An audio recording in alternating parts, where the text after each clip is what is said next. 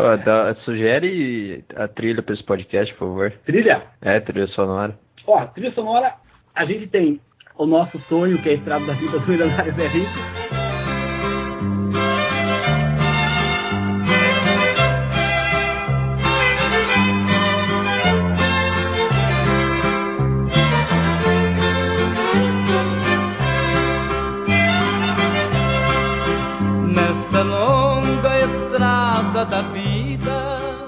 Isso aí, pessoal. Estamos aqui com o podcast sinistro hoje, que é o Freud. E vamos tocar esse bonde. Aqui a galera que tá hoje aqui do pessoal do Areva, é o senhor Zenon, Eu não sei o que falar. senhor Alex Matos, o Ser Supremo.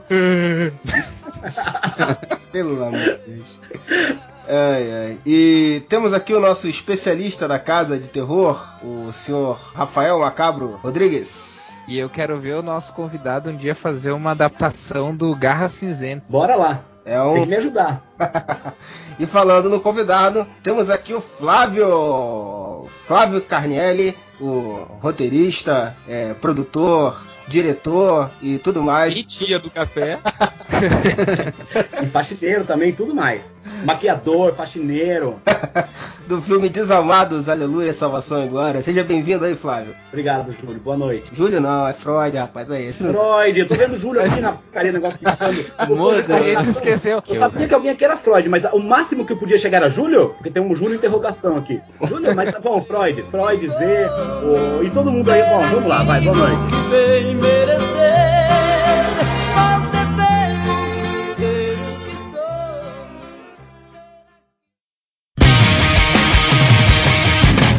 Então, hoje nós vamos falar de terror nacional. É, vamos falar um pouquinho sobre as produções de terror nacional e, e sobre quadrinhos de terror nacional, dar uma englobada no que tem de terror nacional e falar também bastante sobre a produção do, do filme do, do Flávio, entender como é que foi todo o processo de filmagem, de preparação e a ideia do filme dele, ele divulgar o filme dele, a gente conhecer um pouco mais. A gente já divulgou um pouco ele no Areva, né? Já fizemos uns dois posts sobre ele, o trailer e tal. Mas vamos conhecer um pouco mais hoje sobre essa produção, certo? Então, senhor Rafael, o senhor que é o dono da pauta, o dono do terror no Areva. Terror nacional, por onde podemos começar? Cara, eu acho que a gente pode começar bem lá atrás, falando is- mais de quadrinhos. Pelo seguinte, questão do, do, do terror ah, no cinema né, nacional é uma coisa até relativamente recente em comparação com os quadrinhos, né? Porque o, a, a primeira revista de quadrinhos que saiu aqui no Brasil de, de terror foi uma revista chamada Terror Negro, né? Que foi em 30, 35, 36. E o primeiro personagem ah, de terror a ser publicado foi o Doutor Oculto. E em 1937 a gente teve o primeiro personagem, que é considerado o primeiro personagem de terror em HQ nacional, ah, feito no Brasil, que foi o Garra Cinzento. Por isso que eu comentei do, pro- que eu queria que o, um dia o Flávio fizesse uma adaptação do, desse, desse filme, porque assim, ele, na verdade, ele junta três gêneros, vamos dizer assim, né? Que é uma coisa meio super-herói, porque ele é um vilão cheio de, de gadgets, cheio de, de tecnologia e coisa assim.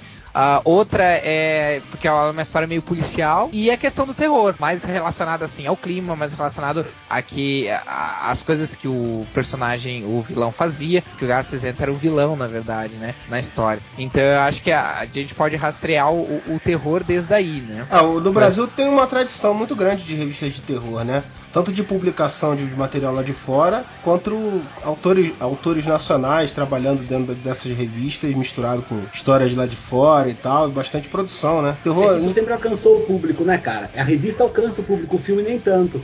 É, fora a dificuldade de você produzir um filme, né? Também é Exato. muito Fora a maior, dificuldade né? de produzir um filme. O quadrinhos ele sempre serve de, de- de- de, vamos dizer assim, mídia de teste, né? Pra muita coisa, porque ele é mais fácil de, de ser produzido. É, exatamente. Bem ou mal, ele. ele. Como o Flávio disse, né? Talvez em alguma época não. Tipo, de repente anos 90 ali e tal, não. Mas e- principalmente na época da ditadura ali, depois dos anos 50, ali pro anos 60, 70 e 80, foi uma época em que os quadrinhos tiveram muito apelo ao público adulto, né? Então, o quadrinho de terror foi uma coisa que ficou, tipo, muito muito comum, assim, se tornou comum, né? Eu, uma das coisas eu praticamente aprendi a ler quadrinhos, eh, tirando os- a questão dos super-heróis, praticamente aprendi a ler quadrinhos com quadrinhos de terror, né? Então, tinha essa coisa maior. Eu comecei a ler porque minha mãe tinha quadrinho, ah, comprava, meu pai comprava quadrinho de terror e tinha aqui em casa e eu começava a ler. Tem uma diferença, assim, entre, entre o terror,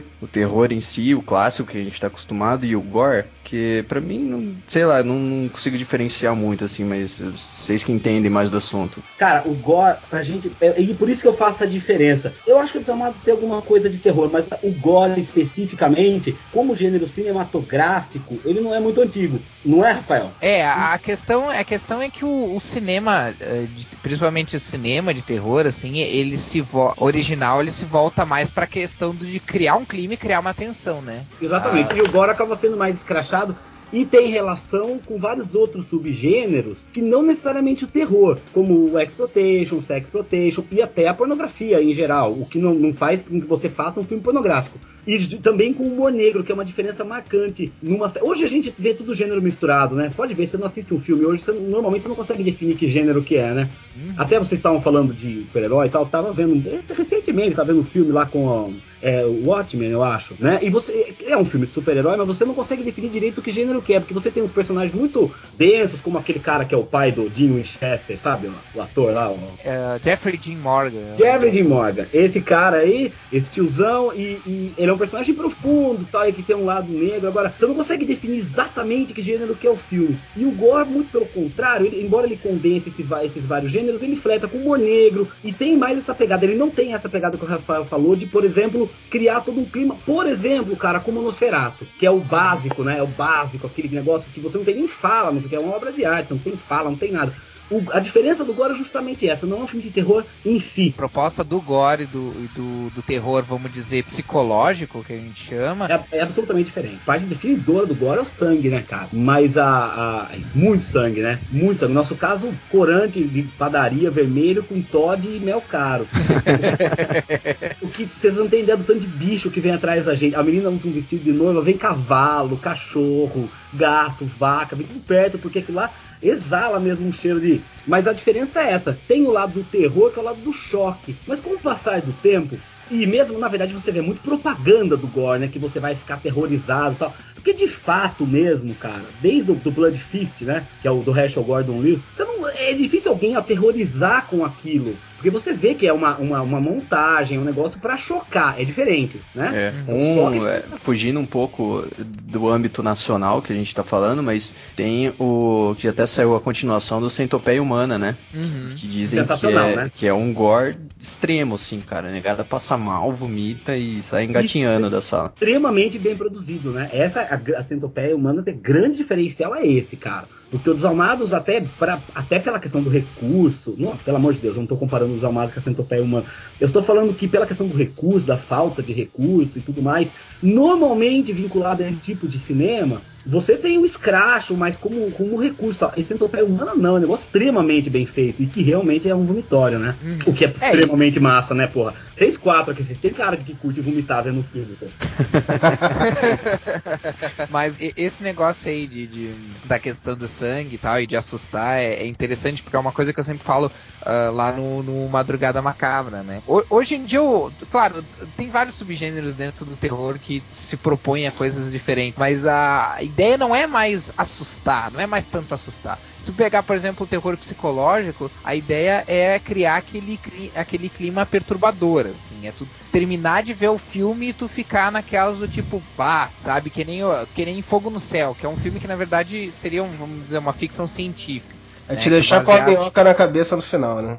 É, que é baseado meio que numa história, ah, numa história real, vamos dizer assim, né? Pelo menos o cara alega que aconteceu, de que foi abduzido por alienígenas e tal, e, a história, ele conta o que ele passou, né? Na, na nave. Então, tipo, é o tipo de coisa que te deixa meio, meio tenso, assim, e tal, e, e termina o filme e tu fica naquelas... Cara, eu não, vou, eu não vou desligar a luz, sabe? É. Então é, cara, eu curto esse tipo de filme assim, que, que te deixa com aquela. te deixa com medo de escovar o dente olhando no espelho, manja. Sabe um filme que me deixou com medo? E eu falo pra você, o terror recentemente não me deixa com medo, ele assusta, né? Isso aqui é engraçado. Assustar, beleza, bu. Mas um filme que me deixou com medo, bizarramente, foi Cloverfield. Eu acreditei no Cloverfield, eu acreditei no Cloverfield. Eu senti Sério? A morte do meu colega, ah, eu senti a morte do cara, meu. Não, não vai morrer, é amigo do cara aqui. Tava numa festa, agora há pouco, agora tá correndo, quebrando a perna. Eu fiquei com medo. daquele- Foi o, filme- o único filme recente que me deu um pontinho, uma pou- pouquinho mesmo mesmo. Porque o resto é realmente o que o Rafael falou. É o incômodo. Eu acho, eu acho que o último filme que eu assisti que me deu medo, assim, foi o do Sinais, cara. Principalmente aquela parte do, do ET brasileiro lá, o moleque atrás da garagem, atrás da garagem. É, Sinais foi o último filme que eu assisti que me deu sono. Puta que pariu. É, é isso que eu ia falar. Porque, desculpa, esse cara é mala, né? Esse diretor é mala, pô. Não sei. Pra mim, pra mim é mala. esses lances que você está falando de, do terror não assustar mais, manja, eu acho que tem a ver com o contexto moderno que a gente tem, né? A gente tem mais uma, uma exploração tão realista das coisas, cara, tão fincado na realidade, que a gente já não acredita mais naquilo. Antigamente, o pessoal acreditava em Minas, por exemplo, no corpo seco, manja, aqueles. O zumbizão que ficava. O cara era tão ruim, mas tão ruim, que os caras fechavam ele numa, numa caixa e deixaram ele não morrer, né? Então o pessoal ainda acreditava nessa mística, né? Eu acho que hoje em dia se perdeu com a tecnologia, com esse desenvolvimento, o pessoal pensando mais na lógica e não pensando mais na, na sabedoria, né? Então acho que acho que é nesse caminho mesmo. Então você tem que procurar assustar, espantar, né? Fazer aquele negócio de suspense, porque o lance do terror de você ficar com medo de dormir perto da janela e depois você assistir Poltergeist acabou, né? Mas então, eu acho um pouco. a- a- eu, eu vejo a ah, isso que você falou é verdade, claro. Mas eu vejo outras duas diferenças também. A primeira é que os atores hoje normalmente são pessoas públicas muito, muito, muito, muito famosas. O cara tem Twitter, lá, então ele escrevia assim, acabei de vomitar sangue, haha. E, e antes não, antes você tinha um- uma, uma distância maior, principalmente em filmes com elenco desconhecido. E isso assusta mais. Acaba um pouco a magia, né, da coisa. Acaba a magia. E a outra coisa é texto, cara. Porque não dá pra comparar o, o, o, o Poltergeist, o, o, o do menino, do Damien, o... Profecia. Profecia, profecia. Não tem como comparar. Esses textos são muito bons, são, textos, são filmes muito intensos. E que você vê com atores conhecidos na época. Mas que mesmo assim esses filmes são, são mais soturnos. Eu não sei. Eu tenho mais medo. Poltergeist, para, cara. Poltergeist é insuportável. Eu não consigo ter. A menina morreu depois, ainda por cima. É. Sempre tem essas histórias, né? Não, mas essa é verdade. A menina morreu, uma outra coisa, nada a ver. Ela tinha um problema no estômago e tal, mas ela morreu, cara. Então você tá vendo um filme com uma menina que de fato cruzou a televisão ali, manja. Ela de fato foi embora. Então, esse negócio, isso é, pô, Poltergeist eu acho tenso demais, demais. Um outro que eu acho bem tenso também é o Sexto Sentido, cara. É, o ter sentido, nossa, o ter sentido. Depois o diretor ficou mala, vai, vamos falar a verdade. Não, ele, É, ele mas a- esqueceu mesmo viu? É, mas o, o seu sentido é, é um filme assim que, bah, eu achei muito legal e tal, mas ele tem um pequeno problema, né? Que é um, ele é um filme que funciona uma vez só, né? Depois que tu assiste pela segunda e pela terceira vez, ele se torna um drama. É diferente de pe- pegar, por exemplo, o Ele Coração Ghost, Satânico. né? Ah, Coração Oi? Satânico é animal. Isso aí, ele vira Pois Ghost, é, né? é um filme que mesmo tendo uma reviravolta no final, mesmo que tu assista várias vezes, ele entra dentro daquela coisa que eu falei, daquele de te deixar incomodado o tempo inteiro, o filme te deixa incomodado. E quando chega no final, tu, tu fica, pelo amor, tu não consegue esquecer daquele final, né? Ele é muito. É, Não, o, o sexto sentido ele tem um pouco de Ghost, né? É, ele vira Ghost depois. É, mais ou menos, né, E, cara? aliás, só falando em Ghost, rapidinho, só pra lembrar, a gente vai tentar fazer no extra do Desamados uma cena do Vander com o Evandro do Ghost. Ele passando ali no bar, na argila, moldando um cinzeiro, um vazão, manja. Quem, quem- quem que vai estar atrás encoxando? O Vander e o Evandro, a gente define a posição depois. Eu acho que o Vander até combina mais ali pra talhar o negócio sem camisa, sabe, aquele cabelo de índio dele, fazendo um negócio assim. Ele tem um lance meio, meio Whoopi Goldberg também, né? Embora a gente possa trocar. Pois é, A gente acabou de participar, de, desculpa, de uma mostra, Espantomania. Sabe, Rafael? Não, não. É uma mostra, dá uma olhada, digita aí pra vocês verem. É uma mostra bacana, tá? E eu dei, eu dei, a gente participou com um curta feito em um dia, do texto à edição, que era o Mateus, era baseado num trechinho da Bíblia, que de forma muito bizarra a gente fez pra uma, pra um, pra um- uma quermesse, de um, é, como é que chama? Gincana de uma igreja. E aí a gente acabou, ficou tão legal, a gente gravou ali como se fosse um daqueles depoimentos, é, como se fosse um infomercial, sabe? Aqueles comerciais de. Como se fosse um infomercial do, do demônio. E a gente fez inteiro em um dia. Não sei se vocês chegaram a ver uma transmissão, que era um negócio, puta, isso é muito macabro. Era um negócio que o Walt Disney, o Walt Disney mesmo, a pessoa, o ser físico, o Walt Disney, ele depois de morto, ele aparecia numa transmissão de uma televisão em chuvisco. Alguém sabe disso? Alguém já viu isso aí? Não, não, não. Espero não ver também. Então, eu vi isso há muitos anos atrás, cara. Muitos anos, né? Muitos anos. E, e aí a gente baseou curta nisso. E nós mandamos lá, mas ele concorreu morreu ali, ficou ali passando e tal. E eu dei uma olhada nas outras produções do gênero, porque esse festival é só de, de, de terror. E tem filmes muito bem produzidos, cara. Muito bem produzidos. Tem outros que são do, esque- no esquema do Desalmados, filmes sem recurso. Alguns e tem outros que são pura tosqueira mesmo. É, tem, um, que- tem um espanhol competindo que era a invasão do pênis gigante. Meu Então, é, vi um pinto voando. Pare. Estrelando o Kid Bengala, né? Não, é, estrelando, é que nem a gente fala do, do advogado da nossa produção, que ele é um advogado do caralho. Então, na verdade, a ideia que a gente faz dele é ele voando num caralho, manja. Como de fato tem no filme. Mas a. Digitem aí pra vocês verem, é Mostra Espanto Mania. Tem um É, eu filme- mandei o, mandei o link aqui do. Dá pra vocês verem os trailers. O nosso não tem trailer, porque o nosso tem 5 minutos. E, puta, trailer. A gente fez um dia e mandou. Mas tem uns trailers, quer ver? Vou abrir aqui, vamos ver se eu acho. Já já eu falo pra vocês. Tem um filme que é uma produção fudidíssima. E uma produção nacional, cara. Também, acredito eu também que sem recurso público, o que é um espanto, né? Porque hoje, cara, no Brasil, a- a- só se faz coisa com recurso público agora, com lei e tal. Mas às vezes o cara não consegue, não dá tempo, ele tá sozinho e tal. E esse filme é fudidíssimo, meu. Fudidíssimo, uma fotografia fudida, um trabalho muito bom. Agora, se eu não falar qual filme que é, não adianta, né? Porque depois falou, falou, falou qual que é o filme. É os amados. Ah, não é, cara. É um curta muito bacana. Eu vou ver se eu acho que travou tudo aqui. Meu computador tá um lixo. Vou falar, é muito foda fazer um, um filme aqui no Brasil de terror. Cara, é eu acho que é muito foda você fazer um filme. Porque, agora, no esquema do Desalmados, é, é beira o inferno. Porque, olha só, quando vocês colocaram o teaser no ar, a gente tava com 80% do material pronto. Hoje, a gente tá com 50%. E o que é um negócio engraçado, né? Porque do- 2008 ligou pra gente, manja. Porque o que acontece? Um, um babaca, um, um babaca de um ator saiu do, do filme. Agora, Ele não terminou de gravar. Ele, falta- ele não voltou, ele foi fazer não sei o que. Então o que acontece? A gente teria que fazer tudo de novo, cara. Escalando um outro ator no papel, que é melhor, um puta ator melhor, muito melhor. O filme vai melhorar em vários aspectos, mas a grande dificuldade é essa, cara. É você conciliar horário, é você conciliar interesse. Agora, eu tô falando de uma produção independente. A produção que, que, que vai, que tem mais recursos, aí não. Aí você, você é, sei lá, marca dois, três meses ali e faz a produção inteira, né? Mas todo mundo recebendo. Galera, eu precisava colocar isso em off, mas se liga que bizarro. O trecho a seguir, quem fala é o Freud. Presta atenção só na voz do cara. E repara que, conforme ele vai falando, a voz dele vai voltando aos poucos ao normal. Não teve alteração na edição, é praticamente o, o Pato Donald possuído. Presta atenção, se liga. É, mas Flávio, é complicado, cara. Tudo. A gente, a gente já gravou um podcast de terror, né? Um dos primeiros podcasts do Arela. E o Luiz Modeste, que é um, um amigo nosso que volta e meia participa, tava contando algumas histórias, né, do Zé do Caixão, que ele é- gosta, curte muito do Zé do Caixão. Tava contando algumas histórias do Zé do Caixão e, pô, ele já passou vários perrengues também, inimagináveis, cara. Produção no Brasil sempre é complicado, cara. Mesmo tendo um pouco mais de Assim, em qualquer lugar, viu, cara? Assim, não, desse jeito, é, do, do Zé do Caixão pra baixo, é assim. Não, tem, no, Bra- não é só no Brasil, é em qualquer lugar. Pega o exemplo mais clássico disso, que é aquele lance do Bela Lugosi, que o Bela Lugosi morreu, né? Que aí ele não é um cara que foi embora, morreu, manja. Morreu. E, ele- e o Ed Wood colocou um outro cara ali com uma capa. É. Aliás, essa é a ameaça que eu mais faço no filme. Se você não for gravar, eu vou botar um cara com uma capa no seu lugar. O caso do Bela Lugosi era pior ainda, cara. Porque é o Bela Lugosi. Se ele não tivesse no filme, porra. é. Exatamente. O cara tem que dar um jeito de aproveitar as cenas dele. E nem todo mundo é um Terry Gilliam, né? Que morre um Não. ator que, que ele é um hit Ledger num filme e ele chama outros três de renome pra, pra inventa uma historinha e mete eles no lugar do cara.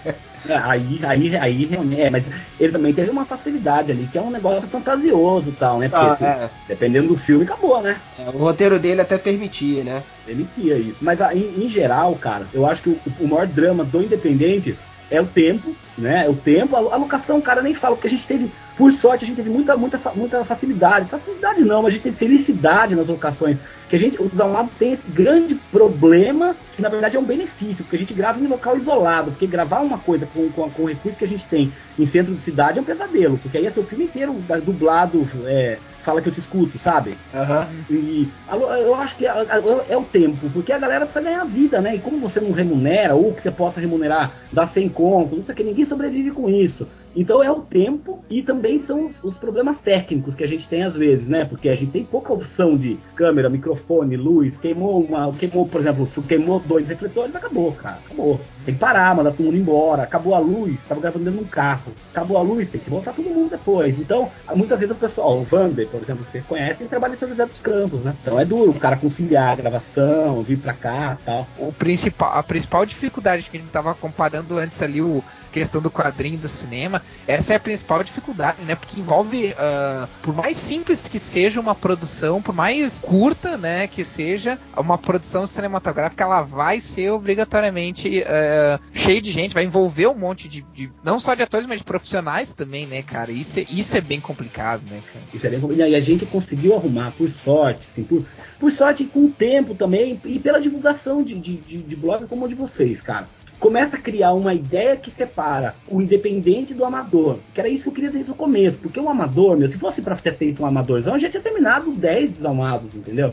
Uhum. O duro é tentar fazer no, no, no, ótimo, o ótimo. Nossa, que é o melhor que a gente consegue. Essa cena é a melhor do mundo. E os atores também, além de todo mundo que entrou depois para ajudar na produção. Então hoje a gente tem um arquiteto que faz arruma, ajuda nos cenários, que é difícil, cara, porque Imagina, eu e o Vandão decorando um quarto de menina, é um negócio mão pesada pra cacete, né? E o cara já tem mais essa pegada, ele é arquiteto, né? Ele é, ali tá, ele tem essa visão. Arquiteto é um pezinho no Rio Grande do Sul, né? Então. é, Vai sugerir é, então... uns posters do Justin Bieber, Mas, Porra, aí sim galera... seria um filme de terror mesmo, hein?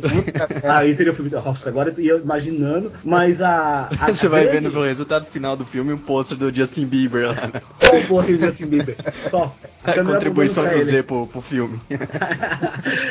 e a, e a, a, grande coisa dos Amados é que todos os atores, cara, da, da Alexandra que tem 84, a Taliane que tem 13, quando o cara saiu, todos eles, a gente tinha um material para editar mas editar de forma porcaria. Né? Ia ficar um filme muito mais porcaria do que ele vai ficar. E todos eles falaram para mim, não, a gente quer regravar. A gente encara, banca, porque todos eles bancam, né, cara? Uhum. Eles param pra, pra, ir no lugar para comer, para fazer tudo. Porque a gente pediu apoio das empresas aqui de Campinas, mas de todos os lugares do mundo, cara, do mundo. Campinas é a mais cabeça fechada. Não tem jeito, não tem, a, não tem a, a gente teve apoio de material. Então tinta, essas coisas as lojas até cedem. Aquela tinta raspa do tacho que tá ali no fundo, que deu errado, ou mesa velha, esse tipo de coisa a gente consegue. Agora, dinheiro para bancar os atores, não, cara. Não. Ou para pelo menos comprar uma, uma, um rango. Então, normalmente a gente faz vaquinha. É na cara e na coragem, né? É, pra, pra isso sim, porque você chega com um projeto, por mais que a gente tenha a imagem, tenha o teaser que é bacana, você chega, ó, esse filme, ah, muito bacana, minha vida quando sair e tal. Mas dinheiro mesmo, nem que seja 200 com 300, tem que são granas que ajudam, cara. Parece que não, mas uma gravação do Desamado, um, um, dia que a gente vai gravar que tem a maquiagem, é caro, meu. É caro, o negócio não é, não é, não sai 20 reais, é caro. Porque a maquiagem é cara, o corante é caro, o carro que a gente pegou emprestado de um cara de uma serralheria aqui, uma belinona velha, tem que pôr gasolina na belina, também você não vai devolver belina sem gasolina, né? Mas tudo isso, tudo isso no final do dia tem, custa uma grana, cara. Então, mas por, por quê? Porque a gente quer fazer um, um, um trabalho independente legal. No, no, é o máximo de dinheiro que a gente conseguiu. Então não é realmente um filme caro. E é um, um. Na verdade, a maior parte do dinheiro veio de amigos meus. Pessoas falaram, não, eu acredito, vamos lá, pega grana, eu sei que você não vai, sei lá, pra, pra Caribe. Também não dá nem pra ir pro Caribe, cara, sinceramente. Pra, dá pra ir pra. Dá pra ir pra Búzios, vai. Dá pra ir pra Búzios. Dá pra ir pra Búzios. Dá, dá pra ficar uns dois dias em Búzios, dá. Dá pra ir pra Leme e curtir a vida doidado em Leme. Nossa, selvagem. Uma semana Agora, o resto não, cara. O resto da grana a gente, e a gente levanta assim mesmo, em, com vaquinha entre eles, né? Porque eles têm a ideia de que isso não é um trabalho que eles estão fazendo para mim, é um trabalho que eles estão fazendo para eles também, porque até porque todos, à exceção da Maísa, são iniciantes, né? Que Maísa, velho? Ah. A Maísa Magalhães, que, é, que é, ah, faz tá. Uma pontinha, é, não é a Maísa do Silvio Santos. a menina monstro pra cima. Olha, rapaz, então, e aí, vou te enganar, já... tem uma foto lá que parece, hein, cara. Aí é a Taliane, cara, é a Taliane. Eu, eu lembro que vocês falaram, não é a Maísa, é, mas é a, exceção dela que tem um que já fez longa, tal, fez, ela fez rota comando aí vocês procurarem. Fez, ela fez acho que os dois, três longas e, e, e ela aceitou fazer uma participação especial. E, por exemplo, a, a gente ainda, ainda tenta a participação do Zé Rico no filme, do milionário Zé Rico, manja? muito bom. É, muito firmeza, mas o empresário dele não deixa a gente falar com ele, o cara é uma parede. Então eu faço um apelo no ar, pô, deixa a gente participar no dia de gravação, pô. Aí. Zé Rico mora onde? Em Indaiatuba, cara. Ainda se fosse Goiás, vá, vá merda. Sério que ele mora em Indaiatuba? Indaiatuba, cara. É o Zé Rico, velho. Uma, uma fala... Ah, cara, olha, eu não te prometo nada, mas eu vou, vou mexer nos meus contatos aqui, que eu tenho muito muitos parentes, mas minha avó Ai. fez uns 16 filhos, do outro lado fez uns 8. Então, é gente pra caramba. Qualquer um deles deve conhecer. Ah, massa. É um, é um contrato, cara. Fala, ó, vem pra cá, tal. E nesse dia a gente tem água, guarda-sol, tal, pra, pra receber. Nesse dia, por causa dele. Então, Zé Rico, uma Zé Rico, Zé Rico, convenhamos, a agenda não deve estar tão cheia assim, né, Zé Rico? assim que você vai conseguir convencer o cara, né? É, vai, É, muito bem, Tá Zé. claro pra que- caralho. né? O Zé é o especialista de marketing do Areva, olha só. Puta que pariu, tamo fudido. Tá ajudando pra caralho. Ô Zé, aproveita e faz um apelo por atores que não estão fazendo nada, vai, vai lá. O Igor, lembra aquele Igor cigano lá? Cigano Igor, Cigano Igor gravou comercial com o Dustin Hoffman, rapaz. Ele agora tá foda, rapaz. Verdade, olha aí. Mostrando como ele interpreta bem, né? Eu queria a Princesa Carola, cara. Sabe, a princesa mulher. Mas ela morreu, né? A Princesa Carola morreu, vocês sabem disso. É. Um silêncio. A Princesa Carola, aquela mulher de Scarpa, que era filósofa. Ah, sim, verdade. Ela morreu, mas no começo eu falei, pô, vamos lá, porque, que, cara, a real é, vem pra cá, grava uma participação num trabalho que é bacana, num- e, e pronto, saiu daqui, fez uma- não custava nada. Pra uma um dia, não vou falar pra Princesa Carola ficar seis meses aqui, porque ninguém aguenta, mas Se bem que na atual circunstância é combinar com a temática do filme. ia combinar com todo mundo falou isso. Todo mundo vem pra cá, a princesa. Agora, a princesa Carola, que mais? Tem que pegar uns negros C, assim, que, que tá aí, sei lá. Marco Mastronelli, sei lá. Valmor Chagas, cara, ele é bom pra morrer. Cha- Valmor Chagas é ótimo. Imagina o Valmor Chagas no. E a gente tem falta. Isso é curioso, a gente tem falta de velho, cara. É, Falta de É. velho? falta Aí, de velho. Vai participar lá. Não, mas velho quanto? monta na tua bicicletinha e vem pra cá correndo. Participar como uma múmia, eu. O Desalmados é muito menos. Eu gosto do Zé do Caixão, é massa pra cacete. Mas o, Zé do Ca... o Desalmados é muito menos inspirado no Zé do Caixão do que no gore americano, italiano, normalmente, que são as coisas que eu gosto e conheço. E também de maneira bizarra na Porno Chanchada, cara. Se for uma produção nacional que tem inspirado os Desalmados, é Porno Chanchada. né? não, não tem jeito, não, é porque essa daí é, para mim é a produção mais simbólica e, e organizada de filme do Brasil até hoje. É, Mas fechou, como é que porno cara. chanchada entra com terror? Como é que porno chanchada entra com terror? Não entendi. Então, mas não entra como terror, cara, porque entra com o gore mesmo. É isso. É, é Entra, entra. Você já viu a cara do Pereio, velho? É que o é que o erotismo é, é parte é parte do terror, né? Ele é parte do terror, ele é muito parte do gore, cara. Muito parte do gore. Porque a ideia do gore realmente é. não- eu não tô falando que é a ideia do. Só a ideia dos amantes, mas a ideia do gore é pura e simplesmente a ideia do- do- da publicidade. Né? Então, se vocês pegarem aí, ó, filmes terríveis do gore. Blood Fist é um filme massa, que o Thousand Maniac, que é aquele da Guerra Civil. Esse filme é fodido, porra.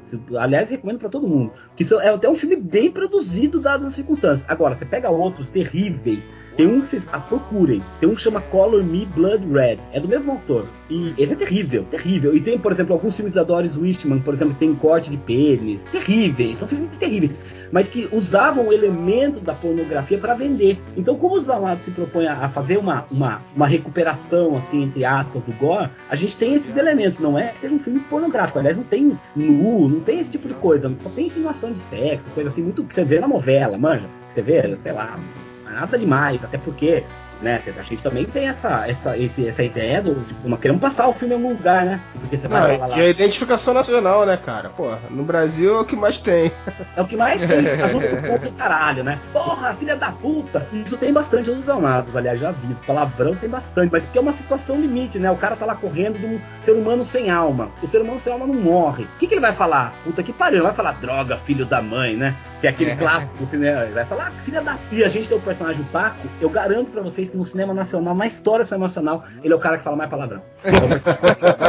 Porra, dizer isso é falar uma coisa bem séria, hein? É sério, cara. Ele, eu, eu acho que é um por cena. Pelo um por cena, não, um por enquadramento nele. Cada hora que a câmera vai nele, é um palavrão. Puta que pariu, filha da puta. Toda hora. Sabe o que que eu acho legal, né, em, em filme mais antigo do Brasil, assim? É que os caras, eles tinham. Não sei explicar, não era tão natural os palavrão, cara. Parecia que o cara ensaiou diante do espelho pra falar filho da puta, sabe? Ele, É. O cara não enchia a boca legal, né? Cara, Pra... o, cara, o cinema brasileiro, sa- os caras sabem falar palavrão, né, velho? Tem o, o dom de falar um palavrão assim com potência, cara. Potência, tem mesmo. É que nem o Lima Duarte, né? Me chama de contínuo. Me chama de contínuo? Por quê? Porque eu quero. Me chama de contínuo. Contínuo. Contínuo. Eu sou contínuo e você é um filho da puta. I'll be forgiven Judgment Day.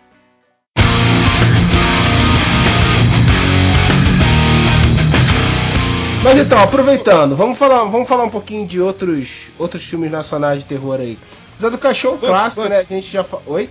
Novela Vamp. Não, porra, caralho. Pô, era legal, cara.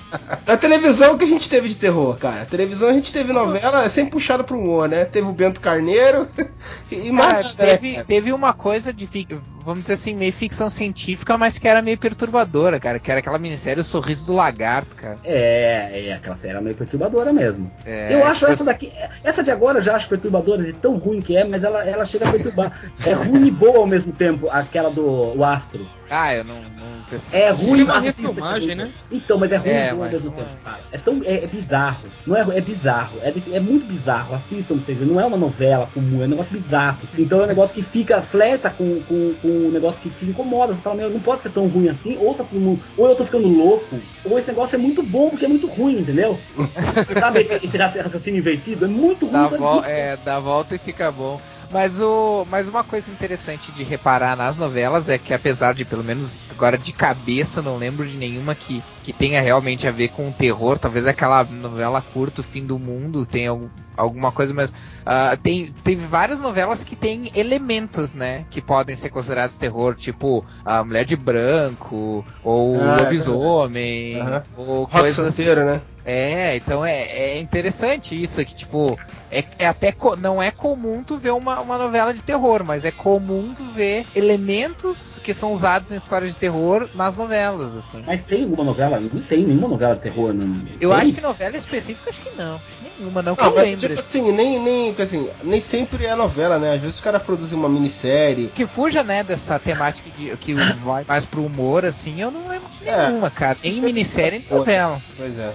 Se, se algum dos leitores aí que eu, que eu vi o podcast lembrar de algum, aí nos Ó, comentários. hoje é dia de Maria, eu achei bem perturbador, hein? Qual que é esse aí, cara? Hoje é dia de. Maria, os caras fazem umas montagens assim bacana, cara. É muito boa a série, viu? Muito boa. Era tipo meio Globo, eu Até teatral, paguei um pau assim, pela né? ousadia, foi foda. E aquela novela dos mutantes? Não, aquilo ali é puta merda. Não, aquela Aquilo lá é novela um foi terror, cara. horror, é O que é diferente. aquilo lá, cara? É, mas, mas que que é? Eu não entendi. O que que é Não, aquela novela novela eu te explico o que acontece, cara. Aquela novela é aquilo que você falou. De tão ruim fica boa. Só que ela é tão ruim que ela dá a volta de novo e fica ruim outra vez. Ai, que bom isso. Fica cara. Ruim em dobro, né? Por falar em terror, olha só, o Shazam, o Shazam ele falou aqui que ele perguntou qual era o tema do podcast, eu falei que era sobre terror nacional, ele falou que terror nacional é o Freud pelado em horário nobre, que ele não consegue pensar em nada mais aterrorizante. Tá bom, só de pensar nisso daí a gente já sabe como é que é o garanhão do Areva, né? Nosso Latin Lover. Só se ele cogitar isso daí, né? Meu Deus do céu. Aí falou, tá É, precisando tá- de um galã lá pra morrer? É um galã? Opa! Hum, Meninão fala que cata todas, cara. É um galãzão. filho. Só tem quem?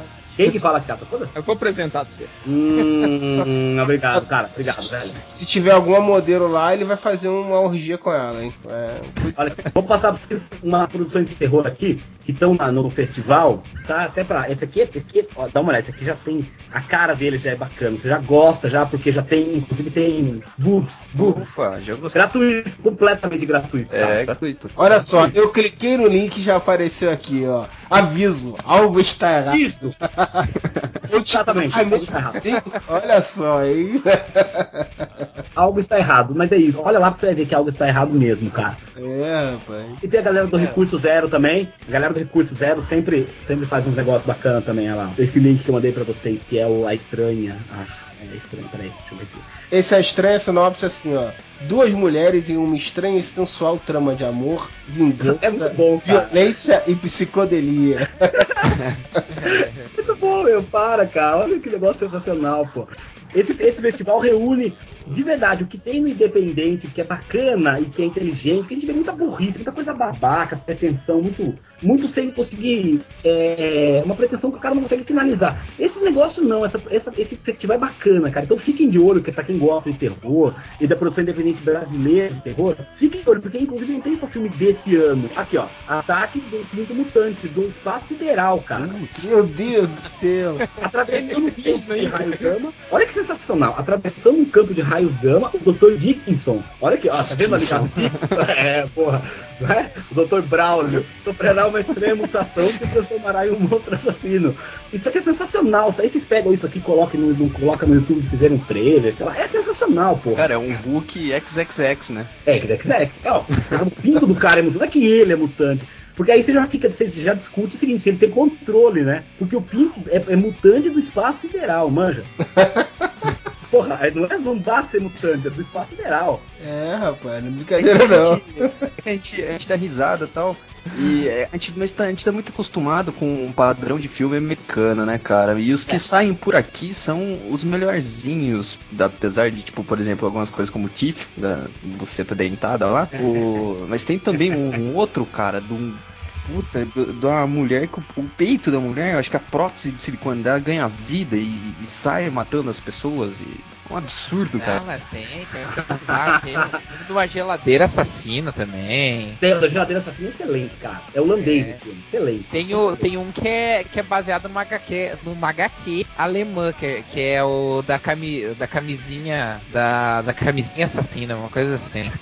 Eu vou, eu vou procurar aqui porque eu fiz, eu fiz um post de madrugada macabra sobre os filmes. Sobre os monstros que o cara não, não conhece. Porra, mas brincadeira, esse da camiseta assassina tá- já tá incentivando o pessoal a não fazer sexo seguro, né? Porque o cara vai olhar o filme e vai dizer, pô, nunca mais eu boto uma camisinha aqui. Eu não vou nem perguntar como que ela mata, meu. Eu não vou, não vou nem, não vou nem tentar entender. Ah, Você viu, por acaso, Rafael? Você viu inteiro? Não, eu tá? não cheguei a ver, cara. Vi só o. Vi, vi o trailer só. Tá, tô mandando o, post pra vocês, tem vários. É que The Killer Condom. É o. É que ele tem. Ele tem um. Ele é um tipo um monstro, né? Ele tem, uns tem uns dentes e tal. Velho, você, eu abri o link e você matou o que existe de mais macabro no Brasil, cara. No primeiro, no primeiro vídeo. É Esse negócio de Marli, cachaça, Ma- Marli, meu, desculpa. Olha, a pessoa que produziu isso foi um cara que produziu de propósito, não é um negócio. Tanto você vê que esse negócio reúne o que há de mais macabro na produção brasileira de terror atual, A, e de mais macabro em termos de religião, cara. Tem brincadeira. Esse negócio é inacreditável. Isso aqui me dá medo. Marli é filha do capeta, cara, não é possível. É Ah, o é. bastardo do Zé do Caixão.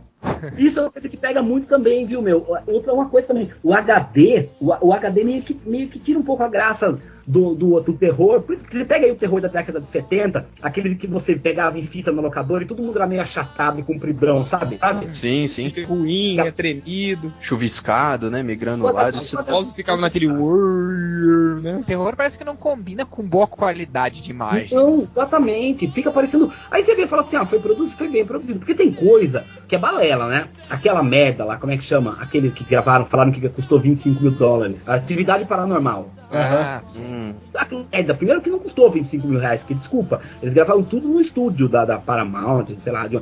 Pronto, a diária desse lugar não é 25 mil dólares, a diária desse lugar é 100 mil, sei lá. Então o filme já não custou 25 mil dólares. Agora, desculpa, Marli, cara, cachaça custou muito menos de 25 Marli, cachaça custou nada.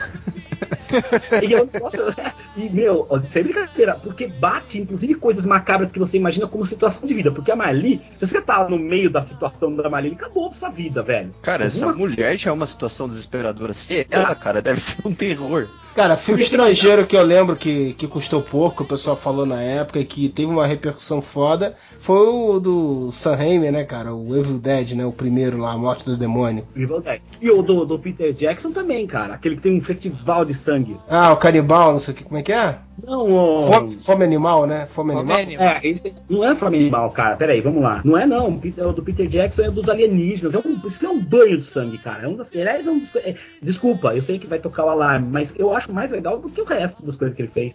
E ele fez espíritos também, mas não tem nada a ver com alienígena. Bad Taste, meu. Bad Taste, é verdade, cara. Taste, aqueles, aqueles aliens com a máscara. Você vê que é mal feito e tal, mas, putz, isso aqui é fudido e barato também. Muitos caras começaram assim, né? O do Tomate também é assim. É um filme barato, cara. Ah, Aí- pior que eu não tinha lembrado. Não lembrava desse filme, cara. Puta merda. Mas é, Peter Jackson mesmo. Esse filme é animal, porra. Esse filme dá ânsia. Esse dá ânsia, porque esse daí é um. É a coisa, meu, é o sonho, cara. Eu, eu- às vezes eu quero fazer isso, mas. Náusea total, o, o título em português. Náusea total. Porque jogar um balde de sangue na cena, vários, porque a gente às vezes usa lugar que a gente não pode jogar um balde de sangue na casa dos outros, né, na parede da casa dos outros. Mas o negócio era, era a, a ideia de jogar é um balde, cara, uma caixa d'água de sangue nos negros. O cara escorrega no sangue, porque é isso, né, você tá numa situação. Fizeram isso em Dexter agora, não, né, que ele, lembra que ele cai no sangue? Alguém vê Dexter aí? Opa! Opa, todas as Não é, temporadas, cara. Que pariu. Sabe quando ele cai no sangue, lá que ele passa mal, ele cai no Sim. sangue, ele fica lembrando? Porra, isso daí já dá ânsia. Agora, esse, negócio- esse, esse aqui do, do Bad Taste é, o, é 10 vezes mais sangue. Desce na escada, assim, ó. Vete na escada. E, velho, aquele tem. Eu, por exemplo, tenho um pouco de pavor de sangue. Eu não gosto de tirar sangue. Por isso que eu fiz um filme com sangue, porque eu não gosto. A ideia é justamente essa, você se incomodar, né? Se você fala um negócio que você gosta, vamos fazer um filme com torta. Sei lá, todo mundo joga torta em todo mundo. Não é verdade? Sabe uma coisa que também que tira um pouco a magia, assim, dos filmes de terror? Eu acho que são os making-offs, né? É, make off tira completamente. Quando falam assim pra mim, ai, essa vai pro, pro extra, não vai cacete nenhum, você só gastou fita. Porque existe essa ideia, né, que é um negócio meio turma do Didi, manja, de mostrar depois sempre o erro, né? Aham. Mas nos Amados não vai ter não, porque o máximo que vai ter é um, a gente falando em cima do filme pra, pra gente poder falar mal dos outros. Porque a grande parte da graça é essa, cara. Porque o dos Amados tem um lance muito bacana aqui na região. Tem muita gente que não gosta, porque sabe, Paulínia, Campinas, tem muita gente do cinema, né? Com todas as asas do mundo. E a pessoa vem, a pessoa vem pedir pra mim, às vezes assim, "Não, eu quero participar. Meu, participe à vontade, vamos lá, mas participar é chegar sete horas da manhã e gravar até duas horas da manhã. É a mesma coisa que o resto. Mas, ah, não, porque você, na verdade, é um cara meio avesso a gente do cinema. Cara, que gente do cinema, velho? Gente do cinema tem um filme na na porcaria do cinema, né? Ou tô errado? Né? No mínimo. É. Falaram pra mim assim, não, você tem que se vender melhor, você tem que falar que você é um diretor de cinema. Cacete, que filme meu que tá no cinema, porra? Então isso é uma. Não é, eu não sou diretor de cinema, cacete nenhum. Estou, estou dirigindo um filme que de verdade não vai pro cinema do Galeria, o cacete a quatro, a gente tem que ir pra festival, né? Isso aí não tem. Porque no Brasil é complicado, né, cara? Os filmes nacionais, só quando tem a Globo envolvida ou, ou tem alguém muito conhecido Tá envolvido, chega no cinema, né? E a quantidade de produções nacionais, cara, é muito grande, bicho. É uma coisa que impressiona se você for pesquisar a fundo. Que o pessoal conhece dois, três filmes que chegam no cinema com marketing e acha que o cinema nacional parou ali, né? Mas, cara, É o tem, Celso Melo, né? Cinema Nacional é o Celso Melo, né? tem muito aquele outro, filme é sendo aquele idiota que usa aquele terninho com camiseta? Como é que chama? Terninho com caminho. É, um cara muito irritante que usa um óculos de ar grosso. O ator, meu. Wagner Moura? Ah, o Wagner Wagner Moura. Moura, Wagner Moura, Wagner Moura, então fica associado a isso. O produção nacional hoje é isso, que é uma produção maior hoje do que era em 90, pô, não sei se como é que era, nada, né? Uhum. Não tinha nada. Mas, é, mas eu acho que hoje a produção do cinema nacional é muito associada a isso, cara, porque é isso que vai no cinema, ou coisa da Globo Filme. Então,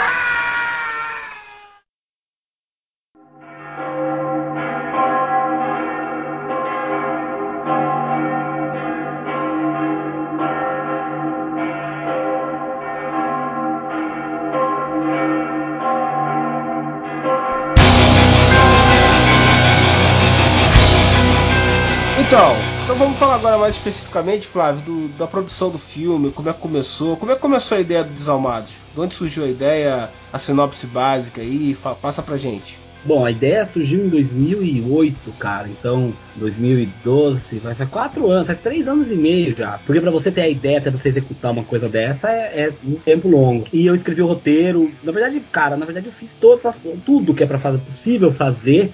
É óbvio que não é bom. Até hoje eu faço maquiagem, porque a gente tem dificuldade de arrumar uma maquiadora que, que, que faça na linguagem, né? Porque pra maquiar as meninas, pra maquiar, isso aí elas mesmo se viram, mano. E sinceramente, É, pra ter uma ideia do que precisa pro gênero, né? é, exatamente. Então precisaria. E também muitas vezes, cara, quando a gente faz víscera, eu faço com carne de verdade. Com linguiça e com, com, com abóbora, com coisa assim. É bom que depois já, já churrasquinho, né? Já faz um churrasquinho da produção. Depois a gente faz mesmo e já vem temperado. É agridoce, porque fica com o negocinho em cima. E, e até pra fazer isso, pra fazer cicatriz e tal, foi uma coisa que eu aprendi com o tempo. É, ao, ao que a gente não consegue fazer no melhor possível, a gente insinua só. Porque eu quero tirar um pouco da, da extrema ruindade de, por exemplo, ah, cortou uma perna e você vê que a perna é de manequim. Isso eu não faço, entendeu? Uhum. Eu prefiro tentar dar ideia, tanto vocês procurarem as imagens, tem aquela imagem que vocês usaram da mulher presa assim, numas correntes e tal, aquilo era, é carne de bicho, cara. E a gente faz a maquiagem com preto em volta pra dar profundidade e tal, pra parecer víscera dela mesmo, que ela tá puxando pra fora. Então, enfim, começou em 2008, até juntar todo mundo, no começo era muito difícil, porque ninguém acreditava, né? Porque, que, que filme, que longa que você já fez? Ah, nenhum. Ah, não, imagina. Eu não gosto do gênero, muita gente não gosta do gênero, e muita gente associa de maneira errada, cara, com trash. Porque, eh, por mais que tenha esses elementos de coisa pingando e braço saindo, perna, esse tipo de coisa, eu acho que a gente não chega a fazer um trash. Por isso mesmo que eu dou ênfase no negócio do gore.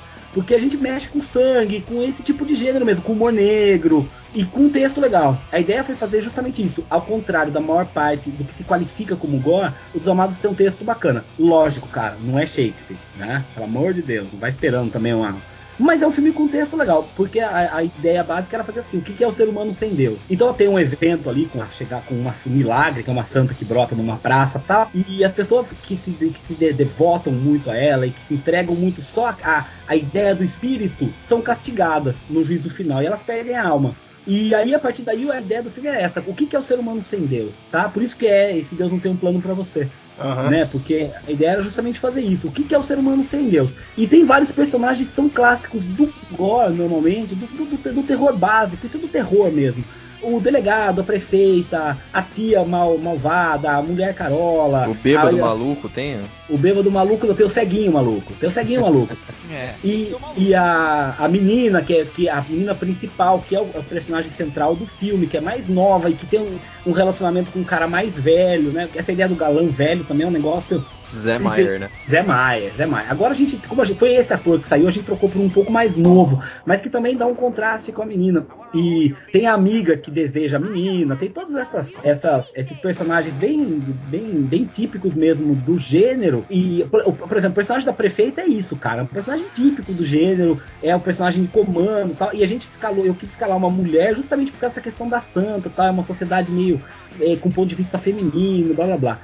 Agora, além de toda essa punheta, né? O dos Amados também tem esse lado, que é o lado do humor negro e tal, e com um personagem que é o ponto central disso, que é o delegado, manja. O delegado, inclusive, cara, nós temos muita, muitos atores profissionais, mas o delegado é um amigo meu que é dono de uma casa de reparo, de, de, de casa, de reparo, de obra, aqui em Campinas. que é o Daniel, que é, um, que, é o, que é o cara, que é o delegado, que é aquele delegado gordão, bonachão, sabe? E que é sensacional no papel, cara. Vocês não têm ideia, meu. Vocês não têm ideia de como esse cara é bom. Gente, é lógico, nem todos os que começaram o projeto com a gente estão hoje. Né? Muita gente sai, muita gente pede pra sair. Eu mando embora muita gente também, porque eu não tenho paciência, cara. Eu acho que tem que se dedicar ao máximo a um projeto como esse para que a gente tenha um resultado bom.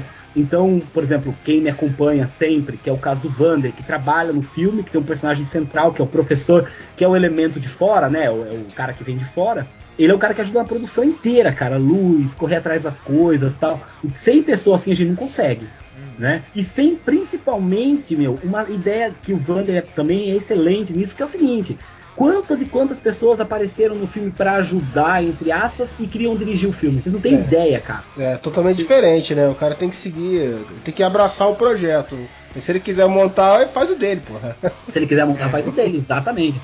E aí, a- aí, aí parte da ideia, que é uma coisa que o pessoal já, que eu já ouvi crítica, assim, é crítica babaquinha, crítica estilo, estilo Unicamp, também não interessa a ninguém, mano, nasce e morre também. Não que os amados não mereça crítica, não, porque merece, obviamente, vai ter um monte de problema, a gente tem um monte de problema técnico.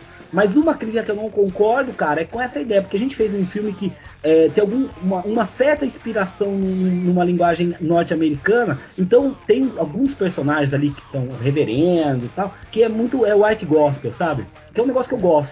É uma escolha minha. Aí falar assim, né, mas tinha que estar mais perto da realidade brasileira, tinha que ter macumba. Mas sei lá, eu não entendo nada de macumba, não, não é um negócio que eu gosto, não é um universo do qual eu tenho algum interesse. Então não tem nada, não tem nada especialmente relacionado a macumba. A única coisa que é relacionada a macumba, e eu agradeço demais, é a loja de candomblé do centro, que eu preciso ver o nome aqui, ó, ó, e não é, não é bem um jabá, tá? É tipo, Enfim, não, mas eles nunca vão me dar dinheiro por isso, mas eles são muito, eles foram muito queridos com a gente. Mas se precisar de um franguinho aí, uma galinha preta, rola. É, aí já, aí já pode pintar.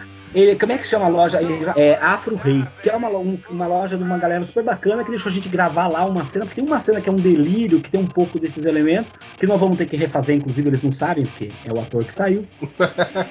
mas, mas é, então, Olha aí, pessoal do Afro Rei já. já... Pessoal do Afro Rei, agradeço muito e vou acreditar. Mas Já fiquem a- sabendo que vai rolar de novo lá. além deles, eu posso falar alguns outros dos nossos apoiadores também? Pode, pode. Ó, é o Estúdio Arena, que é o pessoal que faz, mexe com todo o som do filme, o que é uma coisa ótima pra gente, porque diferencia o som, tira o nosso som do, do mínimo, né? Isso é muito bom, cara. Ah, o Fernandes Me- Metals. Fernandes Metals é um ferro velho aqui perto da minha casa, do Tatu. Adorei e sem nome, cara. brincadeira, sem brincadeira, cara, o Tatu é responsável pelo filme, porque todos os cenários, todas as. as- porque tem várias obras que te aparecem ali com correntona, cadeira de roda de hospício, tudo veio do ferro velho. Então, assim, a alma do filme é, é do Fernandes Metal. Casa dos Reparos, que é a casa do, do cara lá, do, do ator, né? Do, do cara que mexe com reparo. É, atual noivo, que foi quem deu os vestidos de noiva pra gente, que foi um negócio tenso, cara. Nós damos dois vestidos de noiva. E completamente manchados já, eles já estão inutilizados. Afro Rei, Academia Campinense de Letras, que a gente gravou lá. Casa Diamante, que deu tinta. Chapéu Escuro, que deu chapéu. Center Fabril, que deu tecido. Campinas Tintas, que deu tinta. Uma galera, né? Mas pra poder fazer o negócio é, é tenso mesmo, né, cara? É muito, precisa de muita ajuda de muita gente, né? Precisa, porque é aquilo que eu te falei, cada cena nossa. As cenas, porque os Amados tem, ele se divide em duas partes. A primeira parte é como se fosse um drama de rock. Então a câmera é mais paradinha, é, tem aquele plano contra plano, as conversinhas, ah, um milagre, nasceu uma santa na praça. A partir do momento em que começa a ter atenção ali, que as pessoas começam a perder a alma e, e agir de maneira diferente, porque você pensa, uma pessoa sem alma é uma pessoa que não tem medo do castigo divino, né, cara? Então ela pode fazer o que ela quiser. Ela quiser botar um negro num- numa ceifadeira, ela pode pôr, não tem problema nenhum. Ela não vai ser castigada por isso, ela já foi castigada, acabou. E ela vai viver eternamente, ela tá eternamente presa ao corpo. Então, a partir desse momento, a câmera é mais violenta tal. E essas cenas dão trabalho, viu? Parece que não, parece que você ali ah, jogou sangue, mas não é. Porque a gente grava fora de ordem, né? Então, por exemplo, o vestido de noiva tá manchado. Mas na cena anterior ele tava menos manchado. Eu tenho que lavar o vestido de noiva inteiro e maquiar inteiro de novo. Tem a questão da continuidade, né? Esse é o, que é o problema, né? A continuidade da história, que, tipo, como é filmado de forma não linear, e às vezes, tipo, um negócio tava lá no lugar, aí depois vocês filmam daqui a pouco, em dois dias diferentes, uma mesma cena, e aí tem que saber como tava Exatamente. tudo no lugar, né? E, e, meu, e olha, na- quando sair a gente pode até fazer isso. Pode fazer o jogo dos 15 erros, porque tem erro de continuidade, viu? Não tem jeito, cara. Ah, não, são, são, são 12 atores do elenco fixo, mais o, o pessoal que faz a figuração, porque a gente tem uma coisa, nós não temos figurantes, nós temos atores com participações pequenas. Então, às vezes a gente usa ali o cara passando atrás, fazendo alguma, mas é tudo nego que vai voltar. Até para as pessoas terem interesse em voltar e saber que a participação delas é mais do que ficar ali no cantinho, né? Então todos eles voltam, a maior parte deles voltam ou como desalmados ou como almados. E quando eles voltam como desalmados, normalmente eles curtem muito, né? Porque aí é um dia de maquiagem e de coisa bizarra, eles fazem coisa bizarra, é, comem carne podre, mano. Que é uma coisa bacana. Quem que não quer dormir falando assim, vou comer carne podre amanhã cedo, né? Isso é um lance, isso é um lance muito, muito clássico nosso. O cara, porque na hora que vai meter a boca ali na víscera, o cara tem que meter a boca na víscera mesmo. Hum. Então se for linguiça, ele vai comer a linguiça, põe pra cuspir, sem engolir, mas tem que pôr na boca. É um trabalho meio ingrato, né, cara? O cara tem que ser ator e, e levar, pra- levar adiante, né, cara? Levar adiante. Pelo menos o pessoal que eu conheço que fez participação no seu filme aí, falou muito bem, falou que gostou pra caramba, curtiram pra caramba, tá? E falou que repete a hora que você chamar. Ah, esse, não, e esse É pessoal- contar umas histórias muito bizarras sobre o- as filmagens e tudo mais. Se puder fazer um, falar um pouquinho sobre essas coisas. Ah, tá. É bom. A gente tem. Bom, primeiro que nós, nessa coisa de ter que refazer tudo, veja, olha que coisa também, era para as pessoas mediarem nesse momento, né? Por isso que eu agradeço sempre insistentemente os atores. Porque nós gravamos no casarão, cara, é, na o Recanto do Dourado. Esse negócio aqui em Campinas é assim, você pega tipo meia hora de terra e a gente foi pra lá assim, chuva, calor, tudo quanto é jeito, encalhou o carro e fez tudo mais. Nesse lugar, cara, quando a gente pintava o lugar, o lugar é absolutamente macabro, é um casarão abandonado, de 150 anos, nós gravamos da noite, chovendo, entrando água por baixo da porta. Nesse lugar, cara, enquanto eu tava pintando, eu pintei o cenário, na- no começo eu fazia sozinho, eu pintei lá a delegacia, tá, é um lugar que nós vamos remontar agora, em uma semana, um morcego voou na minha cara, um cachorro correu atrás de mim, eu caí de cara no chão, e o pior de tudo pra mim, cara, eu tomei um choque na boca. Que mexendo isso, bicho? fio. Então parte da produção foi marcada por esses pequenos, esses pequenos é, é, problemas técnicos também, que são normalmente oriundos de uma, por exemplo, eu não sou eletricista, né, cara? Nem o. E agora, outra coisa que tem muito bacana também, por exemplo, pra essa cena coletiva, que é um negócio que é, é impossível até de gravar, cara, que é um negócio do pessoal beijando a santa, a cabeça da santa que tá brotando da terra. E nesse momento tem uma indicação no roteiro que é o, o cara beija a santa com a boca mole. E é uma indicação tão X, né? Por que, que quer beijar com a boca mole, manja? E é- acho que é essa daí, inclusive, que eles estavam falando, que é um negócio impossível de gravar, é impossível, é impossível de juntar, ninguém fica quieto, ninguém consegue fazer nada. Porque, primeiro, que. que é, não, eu vou deixar essa, eu vou guardar isso daí, porque é tão, é tão bizarro que depois vão falar que eu tô fazendo coisa errada com o santo, mas eu não tô, a gente não tá, a gente respeita a, a, a- ideia da religião. A única crítica que tem é uma ideia de religiosidade, né? A ideia da religi- religiosidade exagerada. Tá? Fanatismo, né, que você diz. Isso, uma coisa que você não você só olha pra, pra cima e não olha reto, né? Agora, outras coisas que a gente tem, cara, que são as mais bizarras de todas nas gravações são os bichos. Porque realmente a linguiça, cara, torna impossível. É impossível não ter onde pôr a porcaria da linguiça na hora que ela tá. Porque suja tudo. Suja absolutamente tudo que você toca vira lixo, porque mancha tudo, né? E o, o que vem de bicho atrás da linguiça, cara, o que vem de cavalo, vaca. E assim, parte da. da... Isso é uma revolução dos bichos. É, olha, basicamente é, é- o caminho vai acabar sendo esse, cara. Porque o que a gente já viu de vaca, gato. E tem bicho que você toca, né? A vaca você toca. O gato você não toca, cara. Na hora que você olha pro gato, ele tá pra subir. E o gato sobe em qualquer lugar, né? Então você não tem onde botar ali porcaria da linguiça. É, Aproveita a cena, dá Algumas pra usar uma eu- criatividade em cima, sei lá. Bicho, normalmente eu gravo. Quando eles estão ali na, durante a, a gravação, eu, não tem problema nenhum, cara. Gravo mesmo. Outras coisas são foda também. A menina anda lavada de sangue. E às vezes a gente foi, por exemplo, a gente gravou atrás da PUC aqui, ou num banheiro, numa, num lugar aqui no centro de Barão Geraldo.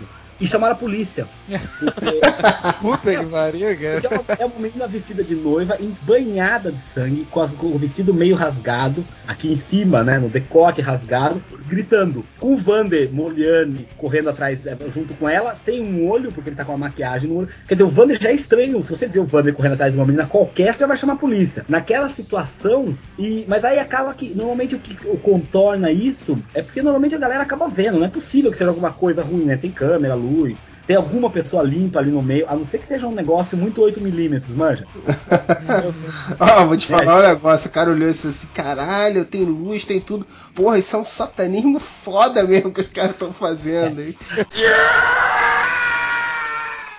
Pra gente falar dos cenários também, das locações que a gente teve, a gente precisou gravar um barraco uma determinada cena, uma cabana abandonada, um barraco e tal. E, e não é fácil achar um barraco, porque precisa de energia elétrica. Podia ser em qualquer barraco, mas era uma, uma noturna, né? Dentro de um barraco. E, e eu pedi ajuda pra uma, pra uma das meninas da produção. E ela arrumou um lugar lá em Dayatuba, um pessoal que tem umas fazendas, uma terra, e tem um caseiro. E esse caseiro mora num barraco. E aí, de cara, você fala assim, nossa, pô, cuzão cacete, né? Bota o cara pra morar num barraco. Mas era por escolha dele. A gente chegou lá e ela falou que o cara era meio bêbado. Nós chegamos lá e vimos que o cara era bêbado completo mesmo, inteiro bêbado, integral. Dormindo no escuro, no breu, num lugar horroroso, longe de tudo, andando no mato com equipamento, 10 pessoas, inclusive alguns figurantes que foram nesse dia, inclusive o cara do ferro velho, pô, que saiu de Campinas pra ir até lá pra falar uma frase que, desculpa, é uma das frases mais épicas do filme, que é eu sou um falso profeta e esse é meu cajado. Né? E, e- e aí ele foi lá fazer isso, ele ficou horas lá, porque é, obviamente a situação fez com que a gente demorasse o triplo do tempo. Nós chegamos lá e, e a gente constatou o seguinte: tem luz, beleza, tinha corrente passando. O cara do barraco, o senhorzinho lá, o tiozinho, de tão bêbado, cara, ele não sabia que tinha luz.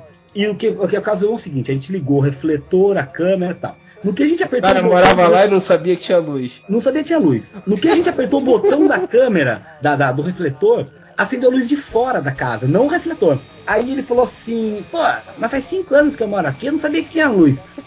Aquela luz. Ah, beleza, tá, beleza. Fudeu, né? Porque nós vamos gravar, como que nós vamos gravar no escuro? Não tem qualquer condição, é digital, cara, fica tudo chuviscado, né? Aí, beleza. Então vamos, vamos tentar então a fazer o seguinte, a gente liga o refletor e aperta o botão da luz de fora.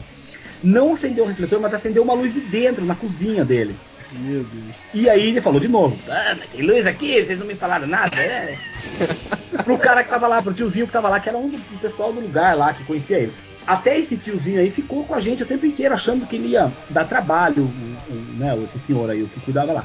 E cara, Cara, ele ele cuidava do que, cara? Esse, é, então, na verdade ele mora lá, mas é, tipo, a galera acho que fica meio com, né, com, com pesar, assim e tal. Aí ele tava muito bêbado, cara. E eu falei assim, puta, tá me dando desespero, né? E eu fucei na nossa, na nossa malinha de maquiagem ali, e pra, uma vez pra fazer uma, uma- um, um- um tiro craniano, eu misturo banana com, com goiabada. E misturo na boca mesmo, viu, galera? Isso foi na boca e cuspo num ba... Eles não sabem isso, agora eles estão sabendo. E aí tinha uma goiabada dentro, fechada, mas meio velha. Mas eu falei assim, na condição que esse cara tá, meu, ele precisa de um pouquinho de açúcar no sangue, né? Aí eu falei assim, até como prêmio pra ele, sei lá, tá invadindo a casa do cara, porque era a casa do cara, de qualquer maneira. Aí eu falei assim, é, pega aí, pega aí essa goiabada pra você, né? Tá boa, come aí, porque, sei lá, janta, goiabada, um, taxa, um naco de goiabada. E ele abriu, ele ficou muito feliz, ficou muito feliz, muito feliz. Tal. Abriu a goiabada e ficou comendo ela inteira mesmo. Mal sabia de onde tinha vindo, né? Mas, cara, então, mas na- é isso que eu vou falar. Na condição geral do barraco dele, cara, aquela goiabada é um presente. Porque até depois deixaram a porcaria do meu notebook lá, eu tive que voltar sozinho naquele barraco, aquele velho lá no. E o que aconteceu? É óbvio que ficaram falando, você demorou no barraco. Sodomizaram. É, é isso. E aí a gente começou a gravar e a gente abriu pegou um pacote de bolacha que tava aberto, negresco, um negócio assim. E uma das, das atrizes lá falou assim: a- começa a gravar, pô, primeiro eu liguei a câmera, obviamente tava a porra do pacote de negresco no quadro, né? Óbvio. Aí eu já falei, ela falou, ah, tira o pacote de negresco. Ela falou, vou colocar em cima da geladeira. E, meu, dada a condição geral do lugar, porque, por exemplo, embaixo da mesa, pra mesa andar, ele teve a ideia de colocar óleo de cozinha. Na nossa frente, mano, falou assim, é, ajuda a deslizar, pá. Então o lugar tava numa condição. E você pisa na hora de cozinha, com aquele mel, manja, e as meninas descalças ali. Que... A gente colocou em cima da geladeira, né? Colocou em cima da geladeira o pacote de bolacha e tal. Aí uma hora tava, parou entre os takes. Ela falou assim: ah, vou- cadê a bolacha? Tá em cima da geladeira. A hora que ela foi pegar, cara, a bolacha, ela falou assim: ai, caiu uma uva pasta. Meu, não era uma uva pasta, velho. A geladeira do cara era um mar de bosta de rato, meu. Um mar, um mar. Puta que pariu. No final, ele não só ficou quieto, sentado no escuro, porque eu acho que ele se incomoda com luz, entendeu? Ele não tá. É um. Ele não, não gosta de luz. Ele ficou no quarto do lado escuro. E de todas as pessoas com que a gente, em que a gente usou casa pra gravar, porque sempre tem alguma coisa. Ai, filho, desculpa. Ah, tô com o telefone. Eu começo a falar. Tinha um lugar que a gente gravava numa estação de trem que tinha um senhor de 96 anos que trabalhava na ferrovia e ele mora na ferrovia até hoje, por a casa, a estação, isso é um negócio de ferrovia que nem existe mais, a Mogiana, deu pra ele a casa. Ele, era, ele é pregador. Então no meio da gravação, cara, ele vinha, o mundo vai acabar, não sei o quê. E como você vai falar o quê, né? Você vai falar o quê pro cara, Tem meu? que maquiar esse cara e incorporar no filme, cara. Sim, mas ele é, ele é sem lei. O problema dele é que ele é sem lei. Ele vira as costas, vai embora, depois ele volta. E mesma coisa, as pessoas muitas vezes não têm noção, né? E esse senhor, que era muito bêbado, eu falei, cacete, esse cara vai falar no meio, vai entrar, vai ficar falando com as meninas e tal. Meu, nada, ele, a hora que a gente falou gravando, da primeira vez à última, ele ficou sentado, e eu, às vezes eu dava uma olhada nele até pra ver se ele tava vivo e tal, se tava né? Ele ficou sentado no escuro, numa, num sofazinho, do começo ao fim, cara. Mas assim, aí a gente falou lá pra ele, falou, pô, cacete, vamos, sei lá, fazer uma faxina ali pra ele, pagar uma faxina, né? Ela falou, não, não dá, porque a gente já fez faxina pra ele, mas ele não gosta. Ele gosta mesmo ali do, do negócio do jeito que é, né? Que é com o óleo no chão, com bica bosta de rato na geladeira. Eu acho que o chão é tão, tão sujo que o gato, o rato não caga no chão, ele caga na geladeira, manja. Elogio, mas essa, e essa daí depois. ah, É que eu não tenho bruto aqui no YouTube. Mas essa foi uma das gravações da gente mais tensas, porque essa é a única gravação nossa em que tem uma sombra ruim mesmo, porque foi a luz do lugar mesmo, mais com umas coisas pra refletir, porque não tinha de onde, cara. Não tinha de onde mesmo. A luz, aliás, foi um milagre a luz ligar, porque é coisa que só o Wander consegue fazer mesmo. Porque cada botão que a gente apertava ligava uma luz diferente, né, no lugar lá na casa do cara. E no final, ainda a gente foi embora tal. Fomos lá para outro lugar que a gente estava gravando também. E me largaram o notebook lá pro velho. Eu falei, ah, fudeu, né? O velho tá- tava usando o notebook de calço pra mesa, né? Que tava bamba. É, isso, passou óleo no notebook. Desliza melhor. Desliza melhor. É, põe, olha aqui, desliza melhor a mesa, viu? E a gente fez, na verdade, é, é, esse, acho que esse é o pior lugar que a gente gravou assim, em condição é, de sujeira. a- a- geral, porque o casarão também era bem tenso nisso, assim, com, com cobra. Saiu no, no jornal, eles falaram que a gente matou cobra e morcego. A gente não matou bosta nenhuma, cara. Porque se eu, eu não sei você, se aparecer uma cobra na frente, eu vou matar uma cobra. Eu não sou um cara do mato, manja, matou, torceu o pescoço da pessoa, sai correndo da cobra. Mas a gente teve muito problema assim de bicho, de, de bicho, assim, de muita, muita, muita lugar imundo, sabe? Tanto que tem um ator nosso que, pô, ele reclamou. Pô, mas foi entrar em cena. Meu, nós gravando um casarão abandonado, cara. Abandonado, velho. E depois de toda a nossa gravação nesse casarão, que embaixo era a delegacia, em cima era o quarto da menina. Quando a gente foi desmontar, a, a- é, no quarto da menina tinha a, a- o móvelzinho dela com espelho, uns adesivinhos na parede, um armário e a mesa, e a cama, né? que era uma cama que o Ferro Velho deu pra gente, que era uma cama usada por um mendigo. Caralho. E, e quando a gente voltou, olha que, que coisa de outro mundo, cara. Quando eu fui lá desfazer e tal e mudar, primeiro que eu falei, a cama pode ficar aí, porque a cama era do mendigo, ela chegou lá em estado de putrefação. Quando a gente, eu fui abrir os gavet- as gavetas ali da. Do, mo- como é que chama aquele móvel com espelho de menino? É um móvel muito Penteadeira? bonitinho. Penteadeira, é um móvel muito bonitinho que a gente tem. Quando a gente foi. a- quando eu fui abrir a penteadeira pra tirar as coisas tinha uma camisinha aberta lá.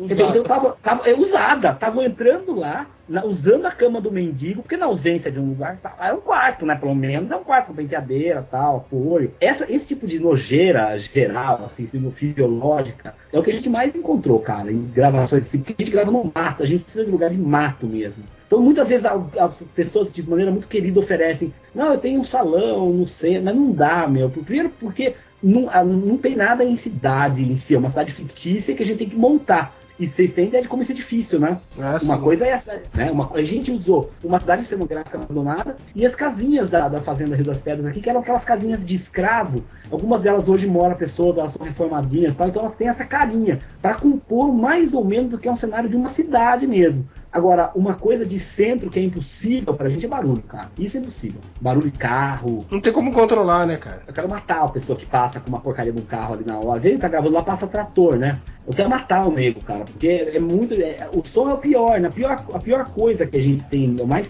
insuportável de fazer é o som, sem dúvida nenhuma. Porque às vezes tá boa a cena e corta totalmente o clima, né? Então, porque passa um trator, um cara batendo um machado, cantando. É, é. Quer matar o nego, fora avião, é, bicho que late, porque, cara, cachorro no fundo é um negócio. É que a gente tem, no, como a Arena faz a inserção de som de fundo, a gente consegue disfarçar isso um pouco. Na cacete, você tá gravando um negócio e fica au, au, au no fundo. É brasileirinhas, né? Panteras, né? Panteras. Mas assim, a maior parte das nossas histórias bizarras mesmo são das locações, com bicho comendo, a menina deitada lá, o bicho cheirando. Esse é caso do mendigo. Porque são lugares propícios a isso. Tem lugar que ninguém vai, cara. E, ah, porra, essa daí, se, se der tempo, eu também conto essa. Eu, eu tenho um Fusca, né? Um Fusca 74. E é um carro que já tá meio, já fez a curva já, né? Porra, tem minha idade, o Fusca. É, não, é só. E, e aí eu fui, eu fui lá no, nesse casarão, que era um lugar no meio do mato e tal, e precisava pintar o casarão como parte do- da, da troca que a gente fez com a proprietária. E eu perguntei pro caseiro, eu falei, tem um pintor? Ela falou assim, não tem sim, é o pintor Dadá, pintor Dadá. Vai lá, três chácaras pra frente chama ele. Beleza, fui, meu. Fui lá, peguei o carro, estradinha bem fininha, né, daquelas de terra bem fininha. Parei o carro lá e tinha uma véia lá descascando laranja. Bem aquele negócio mesmo, um véia descascando laranja. Aí a gente, eu cheguei lá e chamei, falei assim, ô véia. Eu não falei ô véia, falei, senhora, o... chama aí o Dadá pra mim, por favor, né? Aí a véia olhou pra mim, cara, quieto, só olhou. Silêncio. Aí eu falei, senhora, por favor, o Dadá. Aí ela olhou de novo pra mim e continuou. Como se ela estivesse balançando, manja, um negócio assim.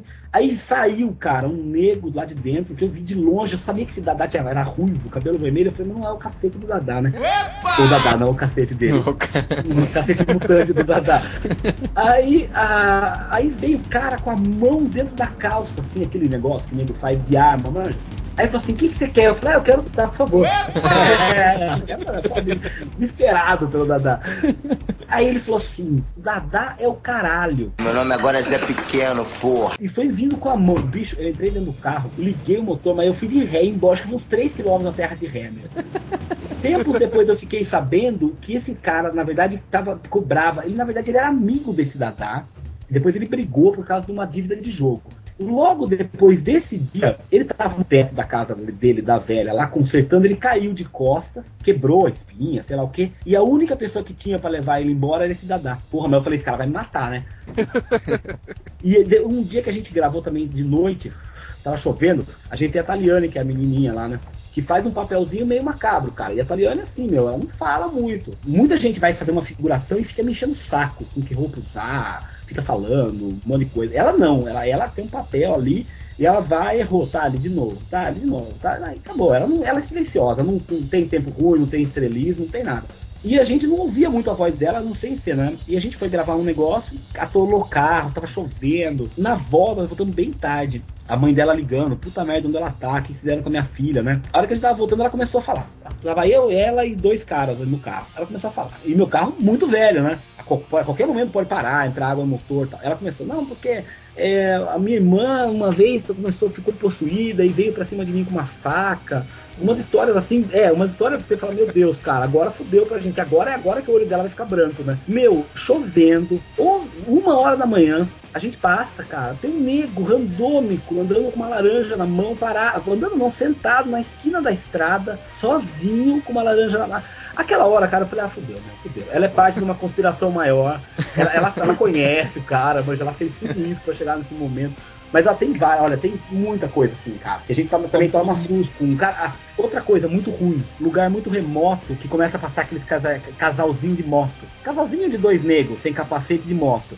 O cara passa uma vez, olha, passa outra. Aí é essa hora que a gente tem que ir embora, manja. Porque. É, os caras já estão. Então, esse tipo de coisa a gente, a gente evita, porque nós já, nós já passamos uns perrengues assim com esse lugar. Até, até por isso eu agradeço o pessoal da Fazenda Rio das Pedras, que provavelmente não vão ouvir o podcast, porque, sei lá, não Ah, conheço uma pessoa. não. Eu, é, eu conheço uma pessoa só, cara, é um cara mais velho também. Tá? O pessoal todo lá, a família que você deu pra gente, num caráter meio. que eles já gravaram Sandy Júnior, novela, qualquer coisa lá. Então, pra eles, a gente gravar é mais um estorvo do que um- uma coisa que vai trazer alguma coisa de boa pra eles. Mas lá é mais seguro, né? Porque isso é foda, cara. Noite com criança, com senhora, né? Então lá é, lá é um lugar um pouco mais bacana. E é perto da casa de mundo também, que é aqui em Barão Geraldo. Mas tem zumbi também, o cara, o pessoal vira zumbi, é Ah, isso? então. Não, o pessoal não vira zumbi, é diferente, cara. Porque o zumbi é um morto-vivo. E esse é um vivo-morto. Na verdade, Mas ele é um vivo-vivo. Perdão, ele é um vivo-vivo. Ele é uma pessoa que não morre nunca mais. Ele, não, ele pode ter a mesma característica fisiológica do zumbi. Mas não tem nada de, por exemplo, é, eles continuam vivos. Então, a despeito do que aconteça com eles. Tanto que a ideia é fazer no Desalmados 2, né? Que eu já estou escrevendo agora. Que é Desalmados 2, a nova sociedade, que é a sociedade dos desalmados mesmo. É mostrar como que eles vivem. Então, por exemplo, eles não conseguem ter filho. Tem uma sala cheia de bebê morto. Aqueles que são inutilizados também, porque tem algumas pessoas que ficam inutilizadas. Eles perdem a cabeça, tomam tiro na cabeça, perde o estômago inteiro tal. Eles, as pessoas ficam numa sala que é um depósito, né, dos inúteis. E, e tem toda a estrutura política, assim, baseada na República do Platão. Manja, tem, tem a- a- a- o Salão dos Incomuns, que é onde eles fazem as decisões tal.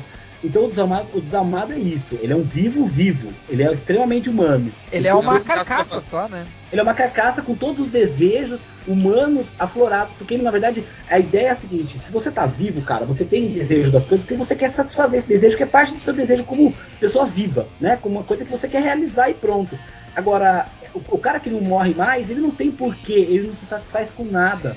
Então a ideia é isso, é, dizer- é levar, é, é deixar o humano tão humano a ponto de que ele não se satisfaça com nada, porque tudo perde a graça. É isso, o Desalmado é isso, cara. Então por isso que a gente sempre fala pra todo mundo, não tem nada, não é um filme de zumbi. Não é um filme de zumbi, embora alguns deles tenham traços ali, estão tudo fudido, tenham, mas até tem uma cena que brinca com isso, que é personagem, porque na verdade é o seguinte, eles são extremamente humanos. Então até aquela história da, sabe aquele negócio do uso do cérebro, que a gente só usa tantos por cento e tal. Aham. Sim. Então, parte disso é mostrar isso. Na verdade, essas pessoas não têm isso. Elas são, elas são humanas, elas não têm nada que prenda elas. Elas não têm uma, um- elas não têm que ter medo de nada, elas não têm que se prender a nada, elas não têm que ter medo de experimentar, de testar, de colocar fogo em si mesmo, de jogar veneno, de beber veneno de rato, de tomar querosene, coisa que o nosso ator do Gustavo Vegani fez de fato, cara. Ele tomou sopa de vidro com querosene, ele pôs na boca. Do céu. É, é. Eu vou deixar claro que não- eu não pedi, mas ele é tão demente que ele fez. Então isso, isso é ser ator, cara. Isso é ser ator. né? Ser ator não é vestir a porra do terninho, do, do, do casaquinho de, de- do- por cima, do palitozinho, áculo zero grosso. Ser ator é beber querosene, velho. Esse cara é um ator, né? E- ele fez mesmo, cara. E a maior parte das coisas que a gente, que vocês vão ver no filme, as pessoas fazendo, elas fazem de fato. Lógico que ninguém vai arrancar a cabeça do meu advogado que faz uma pontinha de um policial. O que é sensacional, né, cacete? É meu advogado, quer dizer, meu amigo, né? Não é meu advogado, mas ele é o meu advogado também. Ele faz uma porra de uma ponta que arranca a cabeça dele. É lógico que ele vai arrancar a cabeça dele de fato, né? No filme, tá? Ah. Mas Não dá nada, o cara é advogado. Bom, então vamos, vamos só para dar um, um entendimento final pro pessoal aí. O filme tá em produção desde quando? 2000, 2000, o- você começou a escrever o roteiro em Não, 2008, A né? gente, isso, o filme tem produção desde o começo do ano. A gente teve esse atraso agora por conta do ator que saiu. Então nós estamos regravando muita coisa, o que é muito bom, cara, porque nós arranjamos, então nós melhoramos tanto o nível da atuação quanto os cenários e os problemas técnicos que a gente tinha. Então agora, por exemplo, a gente tem um gravador, um gravador, aquele H4 com ele, que é um gravador muito bom para captar o som, que é um negócio que diminui o pesadelo em, em 70%. Nós temos uma condição de luz melhor, nós temos um cenário mais bonito. E, cara, tudo no o recado, acho, para quem quiser produzir independente no Brasil, meu, Acho que são duas coisas essenciais. O primeiro é tentar fugir do, do trash excessivo para que você consiga ter uma repercussão melhor, né? Para que você não fique também só preso àquela coisa. E assim, obviamente estudar tal, mas sempre reconhecer o seguinte, cara. Aproveita toda a formação que você tem de vida, tudo que você ab- absorveu estudando e tudo mais, e você não precisa ser necessariamente uma pessoa esquema, entre aspas, ou seja, é, é, independe de você ter um, um curso ou não, inde- independe, cara. Os maiores gênios do cinema não tiveram curso nenhum, cara. Sabe, o Chaplin, Hitchcock, os caras não tiveram curso nenhum. Então, independe disso, é lógico, depende muito de estudar e de conhecer, de se até é um gênero e uma linguagem visual. De resto, bicho, é pegar, fazer e paciência. Refazer quantas vezes precisar. Por exemplo, se você tem ator que não quer refazer, o que porque o cara não tá nem aí com você, entendeu? Com o seu trabalho. Manda tomar no cu, chama outro. Tá sendo pago mesmo? Sai daqui, não vai ter que mandar. Não, e nem, que, nem que você pague, velho. Não, não satisfez. Manda tomar no cu, porque o cara precisa, o independente, o cara precisa abraçar, velho. Se o cara não abraçar. E assim, acho que é, é esse o maior, maior recado assim, pra quem quiser fazer. Sempre não liga, porque sempre vai aparecer um monte de bunda mole falando, ai, mas é porque eu. Eu sou. Ah, se você é tão foda, faça a porra do Se seu próprio achando, filme, deixa eu saco meu. se achando a pica da galáxia, né? É, tá sempre cheio de babaca. E, e aproveitar só pra pedir pra vocês colocarem isso mesmo na hora da edição e tudo mais. Então eu agradeço não só os patrocinadores, que eu já falei o nome, como todo mundo da equipe, todos aqueles que cederam cenário, etc. E principalmente todos os atores, cara, que trabalham assim de maneira, meu, gratuita, em péssima condição, sem frescura, sem charminho, sem estrelismo. E são atores mesmo, pessoas que estão começando a carreira, algumas, outras já são mais experientes, mas são atores de verdade, né? Mesmo aqueles que, que, que não são atores, como é o caso do, do cara da loja, do Daniel, é um cara que fez um trabalho do caralho. Então eu agradeço demais a persistência deles, o apego ao projeto. E quando a gente vai terminar, acho que no começo do próximo ano agora, né? A gente, sei lá, vamos tentar lançar, fazer uns DVDs para vender primeiro, né? Tentar arrumar um recurso para isso e festival. Essa divulgação do Areva, já era, velho. Ó, e eu vou falar pra vocês. A divulgação de vocês, a divulgação de vocês é, muito, é, é a mais massa de todas, cara.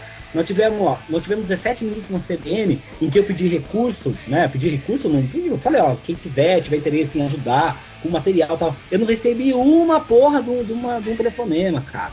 Então, a divulgação de vocês é uma divulgação do público pro público do filme, que é uma, coisa sem frescura, sem eu ter que falar, fazer qualquer charminho e tal. Aliás, na, na CBN eu não sabia, tava com. Eles têm câmera também, né? Eu fui que nem uma, um mendigo na CBN, eu não sabia chegar na rádio. Mas a gente teve PTV e tal. Isso aí, nego, olha e fala assim: ah, é aquele filminho que estão fazendo. Isso aí não. é- Cara, Campinas, meu. Mas é, a de vocês não, a de vocês é legal, porque é pro Brasil inteiro. E é, e é o público do quem for assistir. Esse pessoal, eu recebi muita visita no, no teaser vindo do blog de vocês. Foi muito maior do que de qualquer outro lugar. Então é. Mas é, eu vou ter te contar um segredinho aqui. O Vander me pagou um cachorro quente pra divulgar o filme. Ah, o Vandão pagou um cachorro Então quente pra o divulgar. Areva foi pago pra divulgar o filme. tá? Então era um post patrocinado, tá vendo? Eu não sabia disso. Porra, aí, sacanagem. É mais Legal, coisa legal, cara. O primeiro post patrocinado do Areva foi pago com um cachorro quente. E agora vocês fazem dever duas coisas pro Vander. Eu devo o cachorro quente e a belina do pai dele que a gente estragou. Puta que Deus estragou a Belina, que merda. E nós, nós temos um apego à Belina, cara. A gente, tudo pra mim é Belina, meu. Tudo quanto é coisa, precisa de um carro é Belina. Eu acho tão simbólico, assim, é um carro bacana. Flávio, quando tiver uma filha, vai botar o nome dela de Belina. Belina, Belina. É muito bonito bom, se você cara. for ver, não é nome feio, cara. Não, não é, cara, não é. E eu queria Corcel, Belina ou Opala, mas a Belina. E a gente arranjou uma Belina igualzinha do pai do Wander. Mas como a gente fudeu a Belina do pai dele, eu não sei de que forma que a gente fudeu a Belina, mas de alguma maneira a gente fudeu, porque deu pau. É um carro, meu, estado de calamidade pública, mas a gente fez, a gente conseguiu quebrar aquele carro. E então eu devo duas coisas pro Wander agora. O, o cachorro e o cachorro quente que eles pagaram de vocês também. Mas é, a- a- essa divulgação de verdade mesmo, galera. Ó, só tem, um- só tem um detalhe, Alex, que você não sabe, hein? A linguiça do cachorro quente foi tirada da filmagem. de- é. De sobremesa vai ter um patezinho aí de abóbora com Abóbora com a, com a, com a- com a goiabada e a a banana. goiabada. Cuspida. Mas viu, isso dá um efeito cerebral de massa encefálica bacana, viu? Olha aí, por isso que o Mas Alex você é tudo chapado. A saliva da liga. Quem, pra quem viu ali na hora, eu falei, não, a saliva da liga e tal. Porque o Vander, se por tiver exemplo, resfriado, né? Cara, se um dia eu for fazer essa figuração, eu vou querer. Eu, eu vou querer cuspir o meu próprio cérebro, se eu não se importar. eu deixo tranquilamente. Eu- o que acontece é que, por exemplo, o Vander, o Vander fica com. Ele tá cego ali, né? Então ele tá com o olho tapado com uma, uma massa e tal. Ele não vê. Ele não vê nada. Então, se, se, por exemplo, eu colocar coisa da minha boca direto na dele, não tem como. Meu Deus do céu. É, não tem como ver. Eu como acabei de entender a definição de gore agora. Exatamente, é isso, é isso. E essa cena era uma cena que consegue dar mais ânsia do que qualquer outra cena que a gente tenha no filme. Meu Deus do céu. Mas é, cara, é isso, velho. Vocês, a- a- esse, tipo, esse tipo de divulgação, pra mim, é muito melhor do que, do que as outras, porque a gente realmente teve retorno zero. Zero. E eu fiz, a gente fez a maioria dos jornais aqui de Campinas, Jornaleco também, Jornalzinho e tudo mais, não teve repercussão nenhuma. Tem repercussão assim. Ah, veio, eu recebi e-mail de uma prima distante. Primo, você tá fazendo um filme, que bom. É, é- é isso, não, não tem, eu não tenho, a gente não tem, não tem interesse. Campinas realmente não tem interesse. Como muita gente falava assim pra mim, ó, eu posso patrocinar teu teu teatrinho sim, eu me toma 10 reais da minha carteira. Toma o cu, cara, minha avó me dá 10 reais, meu. Minha avó me deu 10 reais, inclusive. Eu tô falando, ah, minha avó me deu 10 reais pra comprar. A minha avó me deu só 10 reais como um telefone pra gente usar na gravação. Então, a minha avó é mais atuante do que essa pessoa que me tira 10 reais da carteira. A gente não precisa de 10 reais da carteira, a gente precisa de, de grana para fazer um trabalho legal. E depois, eu entendo que muitas vezes as empresas fiquem meio. Porque, né, você vai associar a tua marca a um filme que tem sangue, blá blá blá. Mas você pode pensar pro outro lado também. É um, é um esforço artístico de Campinas mesmo. É, cara, mas olha só, você tem que pensar o seguinte, ó. Você já tem uma coisa, já tem uma coisa em comum com Hollywood, cara. Você falou que o Chapéu Escuro te ajudou, cara. Aí. Exatamente. Não era o Chapéu Escuro que fazia o chapéu do Diana Jones? Janeiro 12. E eles deram 600 reais de chapéu pra gente, o que significa dois chapéus. Dois chapéus. Olha dois aí. chapéus. Você já, tem, você já compartilha um patrocinador junto com o Steven Spielberg, cara. Porra. Exatamente. Do, do mesmo patrocinador de Indiana Jones. Isso mesmo. patrocinador de Indiana Jones. Aí, boa propaganda. Ah, cara, ainda bem que você lembrou disso. A, a publicidade do nosso filme, a publicidade, digo, virtual e todas as coisas que a gente faz é assim. A gente tem a, a, a, a, a ideia, o esqueleto disso foi de um amigo meu que é publicitário, é um bom publicitário. Então, até nisso a gente gostou, fez como gore clássico mesmo, que é investir assim na ideia de propagandear mesmo, de mostrar como é que é feito e de causar uma, um certo assim. É, um choque no- nos textos ali de apresentação. Por isso que tem essa história de um gore, é um gore com cabeça, tronco e membros. Você pra falar que é um filme com cabeça, mas que tem tronco e membros também, pra quem curte, né? Pra quem, tanto pra quem curte um texto bacana, quanto pra quem curte ver uma tripa saindo, o cara engolindo querosene, gostando e tal. Então, essa do querosene é muito boa, inclusive, viu? Muito boa. Mas a, a gente tentou construir um negócio bacaninha. Vamos esperar agora pra gente ah, finalizar o material, pegar um cachorro quente pra cada um também. É só pra quem mora em Campinas. O do, não, o do, Frade eu mando por correio um purê diferente. Um purê, é um purê. Puta que pariu. Do jeito que anda as coisas vai ser o porrê, né? Ó, vou falar uma coisa pra você, cara. Eu tenho estômago de ferro. Eu tô acostumado a comer o, o podrão lá de Marechal Hermes, cara. Então não é ca- cachorro quente que me derruba, não, irmão. Cara, é, é parte do meu conteúdo estomacal junto. É, não, eu dispenso essa- esse patrocínio. Bom, galera, vamos para as considerações finais aí. Senhor Alex, algo a declarar? Olha, não. Isso aí. Zenon. Eu achei que não ia falar nada nesse podcast, acabei falando mais do que o Alex. É. Você nunca vai sempre ficar calado. Sempre mete o nariz onde é espumado.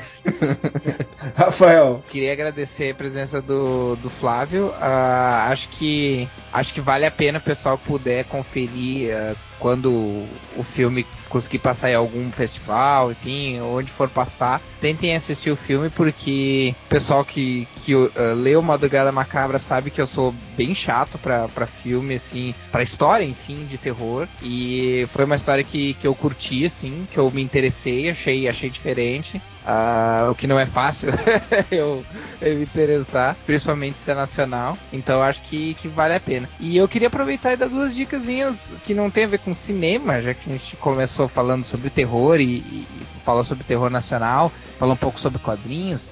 Quero dar duas dicas. Uma é que a editora Conrad lançou um encadenado chamado Mistério da Garra Cinzenta, que uh, compila os, uh, 100, uh, os 100 capítulos que cada capítulo era uma página que foi lançado no, no jornal uh, que eu comentei para vocês no começo em 1977 e vale muito a pena, viu? Eu fiz um fiz uma matéria para um pro nosso site concorrente. E vale muito a pena para quem, para quem, não só para quem curte terror assim, mas a, a, o encadenado também tem valor como documento histórico assim, porque o trabalho de edição é bem legal, tem uma pesquisa histórica bem bacana sobre personagens, sobre, sobre o contexto histórico, sobre as questões por que o personagem levou tanto tempo para voltar para as bancas e tal, vale a pena. E um, um outro que eu já fiz uma madrugada macabra que é o Prontuário 666, que é o os anos de cárcere do Zé do Caixão, né, que é a HQ que se passa uh, um pouco antes é uma espécie de prequel do Encarnação do Demônio, que foi o último filme dele, que foi lançado ano passado, ano atrasado. Acho que é retrasado. Foi retrasado, retrasado é, em 2009. Que essas duas recomendações aí eu vou deixar para vocês e fiquem ligados aí no, no Desalmados, que eu acho que vale a pena. Cara, é verdade, né? A gente nem falou muito do Zé do Caixão. Não, mas no, no, ouçam o podcast número 5 do Areva que lá Caraca. tem várias histórias interessantes lá do Zé do Caixão também. É, e nós vamos fazer um podcast só sobre o Zé do Caixão. Bobear com convidados especiais. Ô, Ratinho. Opa! É Cara, o, o, podcast. Caraca, podcast número 5 do, do Areva já é tipo o passado negro, né? No nosso podcast. É, é. O podcast, é podcast mais bem editado da história do Areva. Foi o único que eu editei. Bom, Flávio, queria agradecer aí, queria você deixar o recado final aí, os contatos, que a gente vai botar aí dentro do post também.